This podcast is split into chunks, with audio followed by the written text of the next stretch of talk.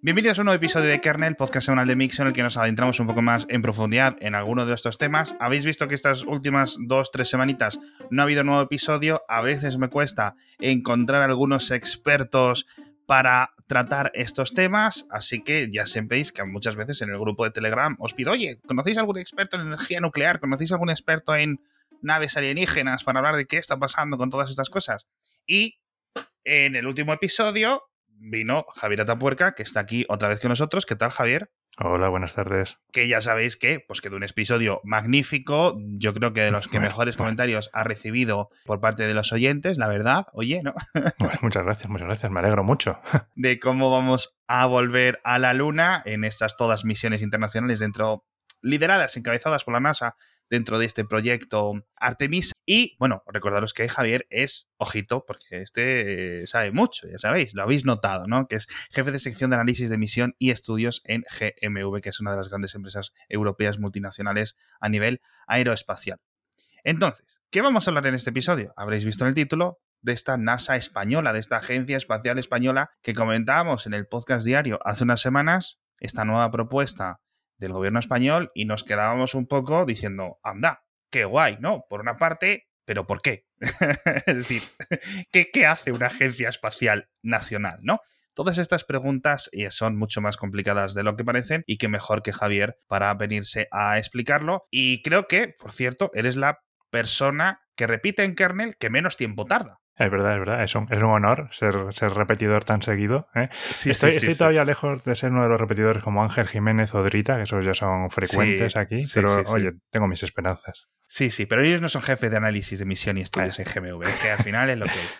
Pero antes vamos a hablar de una cosa que es nuestro patrocinador de esta semana, no es de astronomía, no es de astrología, aunque su nombre lo parezca, que es Aquarius, que quiere que recuperemos eso que nos mueve, bien sean cohetes, bien sean sondas, bien sea cualquier cosa. Porque a mí, particularmente, lo que más me mueve, imagino que Javier también, son las ganas, ganas que me motivan a hacer estos episodios, a seguir intentándolo, a seguir reintentando todo aquello que nos impulsa en nuestro día a día, al igual que todos los que estáis, ya sabéis, en permanente lucha por superaros en vuestro trabajo, en vuestros estudios, sobre todo aquellos que seáis más jóvenes, habéis tenido ahora todos estos exámenes de EBAU, pues aunque, oye, pues no siempre las cosas salgan como queremos, como esperábamos. Entonces, nos ponemos, tomamos un descanso, nos reponemos y recuperamos las ganas porque cada vez que lo reintentamos significa que no nos rendimos y al final pues eso es el mejor indicativo de que vamos por el buen camino, de que al final nuestras ganas serán recompensadas y recuperar todo eso que nos mueve tomándonos un Aquarius. Eh, Javier, ya estoy contigo. Hmm. Por favor, primera pregunta. Esto ya lo habían dicho en 2015. Es, es verdad. esto, esto hubo un anuncio ya en 2015 que se dijo que se intentaba, o sea, la secretaria general de Industria y la pequeña y mediana empresa, que era uh -huh. Begoña Cristeto en, en, su día, uh -huh. anunciaba que consideraba que podía ser el momento de aunar los esfuerzos espaciales de España en una agencia. Bueno, no, no la llamaban específicamente, decían que era igual un organismo o agencia o comisión o dirección general o lo que fuera, pero que montarían algo para juntar todos los esfuerzos sí. de espaciales en España. Nunca salió adelante. Más allá de eso, pues no, no hubo nada más. Hubo una, ya hubo una agencia en el pasado. Y cuando hablo de pasado, hablo de un pasado lejano, porque se fundó en los 60. De hecho, fue una de las más eh, antiguas de Europa. En aquel momento, yo creo que solamente el Kenes en Europa estaba, estaba montado. Y mmm, se llamaba la Comisión Nacional de Investigación del Espacio, o CONIE. Y estaba, pues como nos pasa ahora con el INTA, por ejemplo, estaba adscrita al Ministerio de Defensa. Uh -huh. Lo que pasa es que, bueno, al principio llevaba, o sea, cuando empezamos, cuando entramos en la ESA, sí. y el CONIE se iba a las reuniones con la ESA, pues claro, el hecho de que estuviera adscrito al Ministerio de Defensa y claro. que la ESA sea principalmente civil y de proyectos civiles y pacíficos, pues como que les miraba un poco de lado en las reuniones, ¿sabes? Entonces se acabó extinguiendo este, este um, organismo en uh -huh. 1986 y las funciones que tenía pues se fueron transfiriendo. Primero pasaron a una comisión interministerial de ciencia y tecnología que delegó en el CDTI esas funciones, principalmente las de eh, gestión y seguimiento de los programas con la Agencia Espacial Europea. Sí. Entonces, a día de hoy, pues estamos en una situación un poco confusa, podríamos decir. No tenemos un único organismo en España que se encargue de las de, todos los elementos espaciales. Tenemos varios, está todo muy distribuido. Simplificando mucho, uno podría pensar que solamente son el CDT y el INTA, pero ahora verás que en realidad hay unos cuantos más. Por un lado está el CDT, ¿no? Como te digo. Sí. El CDT em, lleva principalmente la representación de España ante, los, ante las distintas agencias espaciales, la ESA o incluso también con la NASA. Por ejemplo, el otro día estaba leyendo una noticia de que estaban negociando em, un, nuevo instrumento en una nueva misión marciana con la NASA.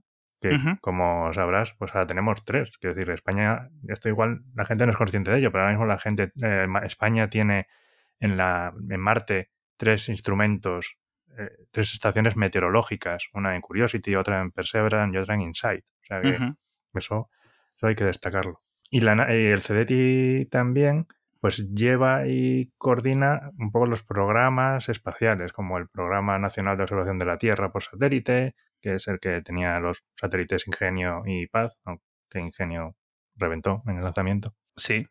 Y bueno, con una, serie de programas, también los de espacio, de astronomía y astrofísica, los de vigilancia espacial. Mm, todo está también con la representación con la eh, Comisión Europea, en los programas Galileo, Copérnicos y todo esto.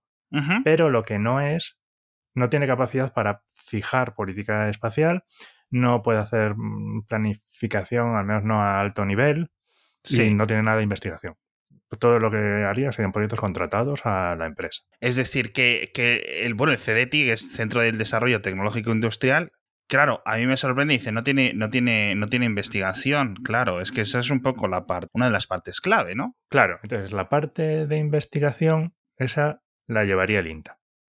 Ahí es donde entra el papel del INTA, pero no solo el INTA. Pero vamos a empezar hablando del INTA.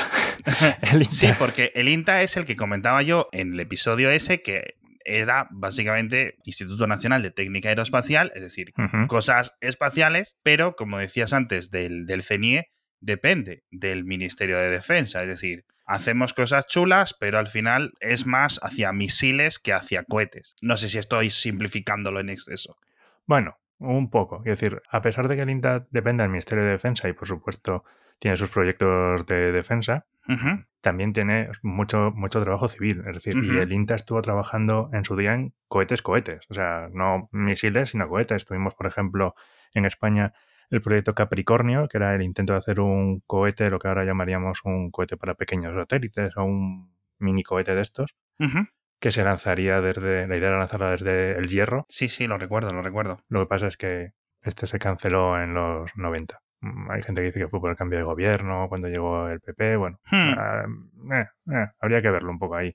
Hay mucha tela que cortar para eso. Pero no, tiene muchos, tiene muchos proyectos, muchos proyectos civiles. El INTA básicamente sería Instituto de Investigación, digamos, serían un poco los que desarrollan más los proyectos públicos. De hecho, ellos y, han hecho también satélites. En, el primer satélite español era el INTASAT, eh, que como su propio nombre indica era el INTA. Luego hubo otros como el Minisat o Nanosat, Microsat, porque luego se han especializado y están ahora muy centrados en el desarrollo de CubeSats y pequeños satélites para distintas aplicaciones, constelaciones de pequeños satélites también. También están involucrados en el Programa Nacional de Observación de la Tierra. Por ejemplo, eh, Ingenio iba a ser controlado desde la propia base del INTA, ahí en Torrejón. Eh, Ajá. Qué curioso. Hmm. Porque, por ejemplo, el, digamos, los, satélites españoles más conocidos o más reconocidos son los de Ispasat. ¿Esos son del CDTI? ¿Estos son del INTA? ¿O estos son privados? ¿Cómo son? Es que Ispasat es una empresa privada, principalmente. Entonces. Claro, esto va por otro lado. La parte de telecomunicaciones suele ser bastante rentable y entonces ahora eso está bastante privatizado. No, el INTA y lo que suele hacer también una agencia es que se suele centrar en misiones un poco más menos rentables, ¿no? O más científicas, podríamos decir. Eh, observación de la Tierra, por ejemplo, o telescopios, eh, el tema de, la exploración humana, aunque ahora se está privatizando un poco, como bien sabes. El INTA está metido en todo esto, pero ¿Qué más cosas hay? Por ejemplo, bueno, y tiene, tiene, tiene las estaciones, ¿no? El INTA tiene la, responsabilidad de la supervisión de las estaciones españolas. Por ejemplo, tenemos en Torrejón hay una antena, en Maspalomas hay un también centro de, centro de estaciones. y en, conjuntamente con la NASA también tiene el control de Robledo de Chabela o con la ESA el de Cebreros y el de Villafranca. Porque una cosa que, por ejemplo, sabemos de la NASA, al menos eh, muchos de los oyentes seguro que lo saben, es que hay un montón de, de, cosas que no son técnicamente espaciales, pero que sí hacen. Es decir, hacen control climático, hacen investigación de los océanos, hacen investigación atmosférica, más allá de vamos a enviar sondas, tienen un montón de trabajo científico que no sé si se podría considerar técnicamente espacial, pero quizás sí son los más indicados para hacerlo, ¿no? Entonces, mm. eh, al fin y al cabo, yo creo que en lo que se puede resumir esto es que hay un montón de agencias que están haciendo un montón de trabajo y lo que quizás pueda hacer esta Agencia Espacial Nacional puede ser una coordinación o simplemente un paraguas o simplemente reorganización de un montón de proyectos eh, presentes y que luego todos los futuros de X e Y categorías, pues se vayan introduciendo aquí. No solo todos estos observatorios que has dicho, sino quizás todas estas cosas que hay en Tenerife, en Gran Canaria, etcétera. Claro, es que además del CET y del INTA, pues hay otra serie de, institutos o de organismos que también tienen responsabilidad en el espacio. Tenemos, por ejemplo, el Instituto Geográfico Nacional, que este depende del Ministerio de Transportes, que tiene pues el Observatorio Astronómico Nacional de España, y como dices, pues obviamente también tiene, tiene relación con el espacio. Ah, y eso depende de transportes. Y eso depende de transportes. De transportes también depende el tema de la constelación Galileo y de las relaciones con Galileo. Madre eh, mía. Luego está la Agencia Estatal de Meteorología, que tiene algunos, eh, una responsabilidad ahí, eh, la Agencia Estatal de Investigación, o por ejemplo, también está por supuesto el CSIC, el Centro Superior de Investigaciones Científicas. Por ejemplo, el Centro de Astrobiología que es el que ha, creado los instrumentos estos meteorológicos que están en las tres misiones marcianas, depende al mismo tiempo del INTE y el CSIC, con lo cual ya tienes ahí las responsabilidades repartidas. Claro. O sea, hay un batiburrillo aquí de responsabilidades y de capacidades. Sí. Que una agencia, si tú montas una agencia que también depende de cómo la montes. Quiero decir, que es que ahora, a día de hoy, realmente, como no, no sabemos nada, lo único que sabemos es que Iván Redondo, el director del gabinete del presidente del gobierno, salió a la palestra este año y durante la intervención en la Comisión Mixta de Seguridad Nacional dijo, ah, y en este apartado que estoy comentando ahora, pues os digo que vamos a tener una agencia espacial española. Ya. Los planes que hay públicos de momento, pues eso, dicen, dicen, dicen muy poco. Es que es cierto que, que hay un montón hay un montón de incógnitas. Entonces vamos a intentar elucubrar, vamos a intentar decir, oye, vale, ok, pues ahora hemos elucubrado ya lo que hay, hemos dicho, hemos establecido ya las agencias que hay y, ese, digamos, batiburrillo, ¿vale? Entonces, ahora eh, otro montón de dudas que es, vale, se establece esta Agencia Espacial eh, Española, ya se decidirá su nombre, etcétera. Debería de tener un poco una continuidad, que a lo mejor no tuvo esa propuesta de 2015 para poder mantenerla igual que le pasa a las agencias espaciales de otros países, la, de Estados Unidos, la de Canadá, la de Japón, etcétera, etcétera, etcétera, que sigan ahí incluso aunque cambien los gobiernos, aunque pueda subir y bajar el presupuesto dependiendo de los congresos, etcétera. Vale. Otra cosa que me preguntaban mucho los oyentes es, ¿para qué estamos en la ESA? Y también tú luego me dijiste ¿Mm? que también estamos en la EUSPA, que es la Agencia Espacial de la Unión Europea, que no es lo mismo que la ESA, porque la ESA tiene países que son de fuera de la Unión Europea participando y otros países de la Unión Europea que no están en la ESA. Entonces, incluso a nivel mayor, a nivel europeo, pues hay como un solapamiento, cosas que lleva la ESA, cosas que lleva la EUSPA, que no sé si me puedes dar algún ejemplo de cosas que hagan por, por separado estas dos agencias para que los oyentes las puedan diferenciar. Sí, la verdad es que la organización europea, ya a nivel europeo del espacio, ha sido un poco follón en los últimos años. La EUSPA, que eh, ha sido formada, digamos, este, este mismo año, antes tenía otro nombre que era la GSA, mm, lleva los programas que son de la Comisión Europea. principalmente los dos más importantes, pero no únicos, serían eh, Galileo y Copérnicus. Ah, vale. Galileo es la constelación de navegación por satélite, eh, como el GPS europeo, podríamos decir. Sí, sí, sí. Y Copernicus son unas misiones de observación de la Tierra, eh, que los satélites se llaman Sentinel. Hay seis misiones ahora mismo en vuelo. Y la idea de estas misiones es observar la Tierra en un montón de frecuencias y distintos instrumentos, de forma que produzcan datos que luego puedan ser utilizados por la industria o por las empresas. La, idea es mm, a nivel europeo principalmente, pero, pero bueno, se colabora a nivel mundial. Y tradicionalmente ha habido algunas tensiones con la ESA, que decir, esto es público y notorio, porque por un lado, al principio la Unión Europea tenía la intención de que la ESA fuese la agencia europea, pero ya tenía, cuando la Unión Europea se estaba formando en esto, ya la ESA tenía colaboradores que no estaban dentro de la Unión. O sea, Suiza está ahí, por ejemplo, o Canadá es un estado asociado. Entonces ya, ya ves que ahí hay un... Sí, claro, ahora que ya han ido los de Reino Unido, pero Reino Unido no está en la Unión Europea, pero sigue estando en esa y sigue siendo uno de los socios potenciales, o sea, de los socios mayoritarios, claro. Eso es. Claro, ahí ya has perdido eso. Lo que normalmente hace la ESA, la ESA colabora con la Unión Europea en estos proyectos dando asesoramiento técnico. Yo he estado en varios trabajando en varios de los Sentinels, entonces la ESA lo que hace es la coordinación, eh, te mira, revisa todos los documentos, ve que los diseños, los análisis que has hecho, las órbitas que has seleccionado están en línea, que se van cumpliendo los requisitos, todo ese tipo de cosas. Luego las misiones son operadas y los datos generados son de, son de la Unión Europea, pero la ESA daba soporte técnico. Claro. Y ah, hubo algunas tensiones, sobre todo hace unos cuantos años, cuando se montó la GSA y cuando se estaba discutiendo cómo montar la EUSPA, porque no quedaba claro cuáles eran las competencias. Ahora mismo, todo el mundo, tanto la Comisión Europea como el nuevo director general de la ESA, están eh, haciendo, tomando, ah, tomando decisiones como para intentar encajar eh, las dos programas de la forma más adecuada posible y que no haya solapamientos. Sea que por lo menos ahí espero que nos organicemos un poco mejor. Claro, hay que mantener dos, dos agencias que pueden colaborar, pero en, en, un montón de ocasiones al final lo que más tensión, como tú dices, puede ser que compitan por presupuestos. Es decir, los presupuestos son limitados. Si un programa lo hago yo o lo haces tú, puede significar cientos o miles de millones, ¿no? Sí, mm, la, van, van por financiaciones diferentes. ¿no? La Unión Europea pues tiene la, los programas de la Unión Europea pues van con la financiación que tiene la Unión Europea, que eso es una decisión, em, bueno, va a nivel estatal. Y la ESA va con el Consejo Interministerial que se, se, celebra cada dos años más o menos. El último de esos se celebró en España, en Sevilla, en 2019. Este, El próximo creo que se celebra el año que viene. Y ahí, sí, los países que son miembros de la ESA pues se reúnen y deciden en qué programas dan, su, dan sus dineros.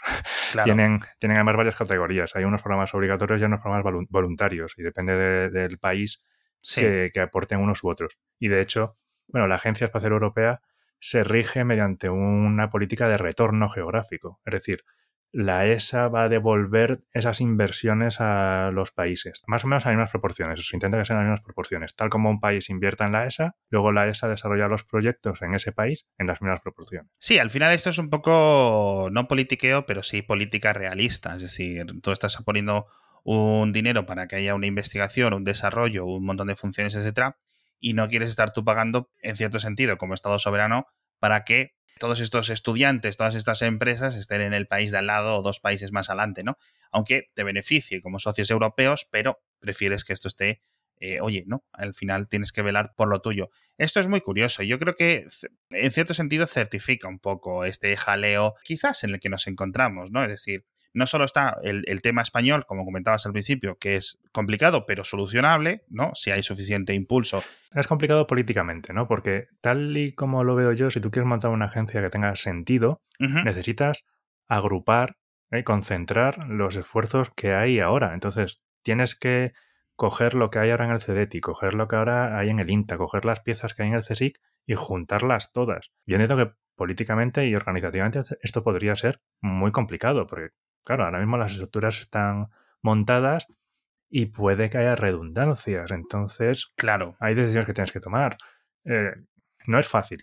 Y de hecho, por ejemplo, Pedro Duque, antes de ser ministro, era partidario de montar una agencia espacial europea. Ahora que es ministro, sus últimas declaraciones antes del aviso de Iván Redondo iban más en el sentido de que él no lo veía. Claro. Que ya no veía la necesidad de esa, de esa mm, agencia espacial española porque lo que él veía desde dentro era que, no veía que había disfuncionalidad ni duplicación. Esta es una de las últimas declaraciones que hizo. Por ejemplo, de las convocatorias de ayudas a las que las empresas no sepan dónde presentarse. Era un poco, supongo, la mentalidad de ingeniero de esto funciona, no lo toques, Porque a ver si lo que vamos a hacer es montar una organización adicional y lo único que hacemos es generar más burocracia, porque si hacemos eso, entonces yo, y yo personalmente, yo creo que no tiene sentido. Claro, al final, eh, yo entiendo desde dentro de la industria lo que, lo que se quiere es que cada presupuesto, cada euro que se pone o cada libra que se pone o el dinero que se ponga se exprima al máximo. Porque aquí hay una cosa muy mala, como hemos visto en todos los presupuestos, que es que de repente eh, nos hemos gastado cientos de millones de dólares, de euros, de yenes, de lo que sea, y, no sabemos muy bien para qué. Y eso es muy difícil para un político justificarlo, sobre todo en las épocas de deudas en las que, en las que estamos. Entonces, tienes un sistema que entiendo yo que la ESA en mayor medida tiene una ventaja que es la escala y la gran capacidad y la, digamos, la veteranía en un montón de sus proyectos, en el que un país, como dices tú, si aporta más, se lleva más, con lo cual, tienes algo que entiendo yo que funciona en cierto sentido, no sé si es el sentir dentro de la industria o si se siente dentro de la industria que la ESA es propiamente disfuncional, no sé cómo, cómo lo veis. No, no, no, la ESA funciona, o sea, mm, no, no se tiene la sensación de que sea disfuncional, para nada. Lo que pasa es que sí que te puede interesar no solamente depender de la ESA. Por ejemplo, el país que podríamos considerar en Europa más eh, fuerte en espacio es Francia. Francia es también el mayor contribuyente neto a la Agencia Espacial Europea. ¿sabes? Contribuyen con 1.300 millones. Eso no quita que ellos también tengan el CNES. Y el CNES tiene un presupuesto superior a la contribución de Francia a la Agencia Espacial Europea. Entonces, que también te interesa tener tu propia agencia para hacer tus propios programas nacionales. sí, para mm. tus propios intereses, sin tener que dar explicación a nadie y tus cosas un poco, quizás un poco más secretas, en cierto sentido. No sé. En cierta forma, por ejemplo, mm, te voy a contar una cosa. Venga. Esto lo he leído en internet, así que no es secreto del todo, ¿eh? pero es decir, se puede consultar, ¿no? Venga. Por ejemplo, los satélites estos que te decía españoles, Ingenio y Paz. Bueno, para empezar, Paz, orientado más a la defensa, es un radar de apertura sintética y entonces tiene uso dual, tanto civil como militar. Bueno, pues eso obviamente te interesa ya hacerlo desde un punto de vista nacional. Claro. Pero hasta Ingenio, que era óptico, podría tener este tipo de usos. Por lo mismo, es un programa nacional, no te interesa o no, no puedes sacarlo a través de la Agencia Espacial Europea. Aunque la agencia en estos dos programas también diera soporte técnico. Igual que daba soporte técnico en los Sentinels, pues también dio soporte técnico en estos programas. Claro. Entonces, por ejemplo, ¿cómo surgió la necesidad de estos, de estos programas? Tradicionalmente, y la versión oficial es que nosotros estábamos en el programa Helios, que era un satélite de observación de la Tierra, era conjunto de varias naciones europeas y el control lo tenía Francia. ¿no? Y el satélite este estaba terminando sus misiones y, cuando terminó su vida útil, pues se decidió que podía ser interesante que España tuviera su programa propio, ¿vale? Esta es la versión oficial, podríamos decir. La, vamos a llamar leyenda, pero que ya te digo que puedes encontrar en algún documento oficial en Internet, pero bueno, eso ya, que lo busque quien quiera. En realidad pone el origen Sí, en el programa Helios, pero en el conflicto de la isla de Perejil. No sé si lo recuerdas. Sí, hijo mío, sí. por hacer una mini introducción, hubo un conflicto entre Marruecos y España por un peñasco llamado la isla de Perejil y se decidió realizar una acción militar. Y entonces se pidió imágenes del satélite Helios, porque claro, una parte de lo que quieres hacer antes de iniciar una acción es reconocimiento y observación del sí, terreno. a ver qué hay, ¿no? Exactamente. Y entonces Francia, que siempre tiene una relación particular con Marruecos, dijo que, vaya, por Dios, no tenían las imágenes de ese momento por un error del sistema. ¡Anda! Claro. Luego, posteriormente, sí que se entregaron esas imágenes, pero ya todo había pasado y ya no eran necesarias. Habían aparecido en un pendrive. por ejemplo. y entonces, a raíz de eso, pues también se decidió, es una razón de peso, ¿no? Para considerar que deberías tener el control de una misión de este tipo. Esto, esto, esto es muy interesante. Esto voy a ver si yo encuentro algo de información y la pongo en las notas porque esto es muy... Pues esto, esto ah. está, ¿eh? yo lo, he visto. Sí, sí, a mí esto me recuerda, ¿sabes a qué me recuerda? Cuando ahora estamos discutiendo, oye, la Unión Europea debería de tener su propio ejército. ¿Y para qué serviría teniendo ya los varios ejércitos de los Estados miembros soberanos, etcétera? Bueno, pues para un poco de coordinación, más allá de lo que pueda haber. Es muy similar, por ejemplo, tendríamos el ejército de España, el ejército de Francia, el ejército de Italia, el ejército de la Unión Europea, luego estaría la OTAN, luego, ¿sabes? Un montón de cosas. Y estas cosas, al final, no sé si es que a los gobiernos les gusta hacerlos o es un propio elemento en el que se deriva para todo este tipo de coordinaciones internacionales, porque cada país por separado pues no, no va a ninguna parte ni la propia NASA, ¿no? Va a ninguna parte, como un montón de misiones y un montón de cosas en, el episodio anterior de Proyecto Artemisa, eh, tú destacaste. Es decir, esto no lo pueden hacer ellos solos, no lo puede hacer nadie solo. ¿Vale? Entonces, una agencia espacial, como decías al principio, no solo es un montón de coordinar mm, burocracia, no solo es un montón de coordinar proyectos públicos, sino es que las universidades sean capaces de canalizar el talento, para hacer investigación y desarrollo, que haya unos presupuestos ya establecidos, que haya unas rutas de formación, que haya unas rutas profesionales para que un estudiante que salga de la ingeniería tal o de la ingeniería pascual o de biología o de no sé qué, pues sepa hacia dónde meterse, ¿no? Sepa o tenga unas rutas viables, ¿no? Porque al final, fíjate, el otro día estaba hablando de la Perseverance, en Marte y nos estaba contando cómo pilotaba el Ingenuity un tío noruego. Y digo yo, ¿pero cómo es posible esto? Claro. Y es que, digo, pero si al final vas en las salas de operación de la NASA y tienes tres japoneses, dos chinos, un noruego, tres alemanes, no sé qué, cinco estadounidenses. y ala, y me hace mucha gracia. Al final es un poco lo atractivo de, una agencia tan potente, tan potente como la NASA. Pero quiero preguntarte otra cosa, porque yo no sé si es por lo exótico, yo no sé si es por mi fascinación, etcétera, pero a mí siempre me ha gustado lo que hacen los japoneses, la JAXA o la JAXA, ¿cómo sois pronunciarlo vosotros? Mm, Jaxa. No, sé cómo lo pronuncian ellos, yo digo Jaxa. Entonces, esto me comentaste el otro día que la Jaxa realmente es relativamente reciente, que antes también tenían un poco de jaleo interno entre las universidades, el gobierno, no sé cuántas secciones, etcétera, ¿no? Sí, la JAXA, de hecho, es de 2003, podríamos decir. Ahí se emergearon, sí, se emergearon tres instituciones que eran el Instituto de Espacio y la Ciencia Astronáutica, el Laboratorio Aeroespacial Nacional de Japón y el que sería la Agencia del Desarrollo Espacial Nacional de Japón, que era la NASA. Tiene un nombre, esto tiene un nombre muy parecido a la NASA, ¿no? Claro. Y ahí se, juntaron. Eh, porque antes también tenían, cada uno estaba dependiendo también de un, ministerio. Entonces, también tenía un poco de reparto de responsabilidades, era un poco complicado, sí. no interaccionaban mucho entre ellas, unas iban por un lado, otras iban por el otro, entonces al final decidieron juntarlas. Estaba leyendo el otro día un informe que decía que, bueno, que a pesar de que se habían juntado, las estructuras de cada una seguían existiendo, con lo cual dudaban un poco de la efectividad de haberlo juntado. Sí. Pero bueno, era relativamente antiguo ese informe de 2010. Yo espero que a lo largo de estos últimos 10 años haya, haya ido mejorando, ¿no? Hombre, si hay un país que no sé si prejuiciosamente o realmente le gusta la burocracia, es, además de Alemania, Japón. Es decir, en ese sentido, yo esto lo veo hasta natural para ellos, ¿no? Es un poco. Cada uno se entiende. Pero oye, tienes ahí la JAXA matando satélites constantemente a escarbar en asteroides y volver a casa. Ahí está que eso está muy bien. O sea, sí, sí, en, misiones interplanetarias son muy potentes. Que esto no es, y perdóname, porque no quiero eh, echar mocos encima de una misión súper complicada como es poner cualquier satélite, pero no es lo mismo poner un satélite a mira las nubes, con todos mis respetos, a mira ese asteroide, que es que no se puede ni ver de lo lejos que está y de lo oscuro que está, voy a llegar, voy a coger un trozo y voy a volver. O sea, es que eso es una locura a nivel técnico. Eso no solo crea, no es porque cree puestos de trabajo, que siempre es muy interesante, sino es por lo que avanza toda la ciencia y todo lo que se puede eh, realmente aprender. ¿Tú crees que hipotéticamente en el futuro,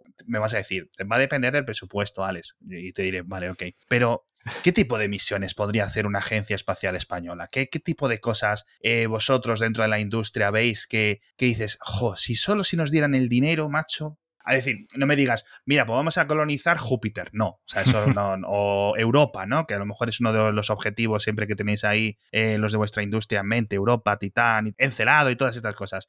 Cosas realistas. Dime, dime algo que se te ocurra, aunque sea así un poco a bote pronto. Hombre, a, bote pronto, lo que sé que están empezando a plantear es el, reemplazo de ingenio, porque, porque el hecho de que se destruyera afecta bueno, es un palo, ¿no? Quiero decir, tenía que una lograr algunos objetivos. Quiero decir, el hecho de desarrollar ingenio no era solamente tener satélites, sino también desarrollar la industria, que eso era importante. Ha capacitado a España para hacer este tipo de misiones.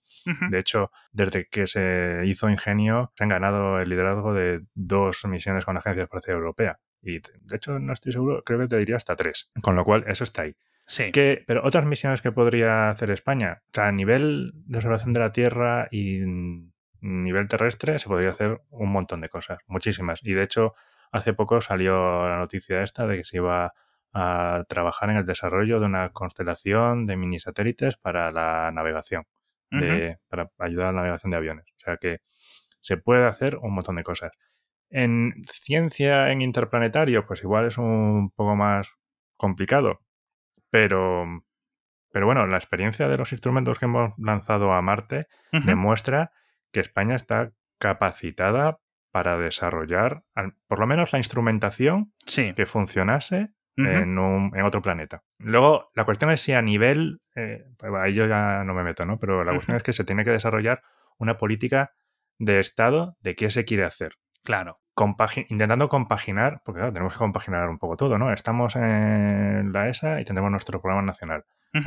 ¿Cómo compaginamos estas dos, estas dos cosas? ¿Cómo tenemos un programa nacional espacial a largo plazo Sí. Para, para, los desarrollos, pues como tú dices, desarrollo de la industria, desarrollo de la, de la gente que tenemos, que tenemos gente muy preparada que pueda trabajar en esto. ¿Cómo lo queremos hacer? Eso, claro. ese es el punto.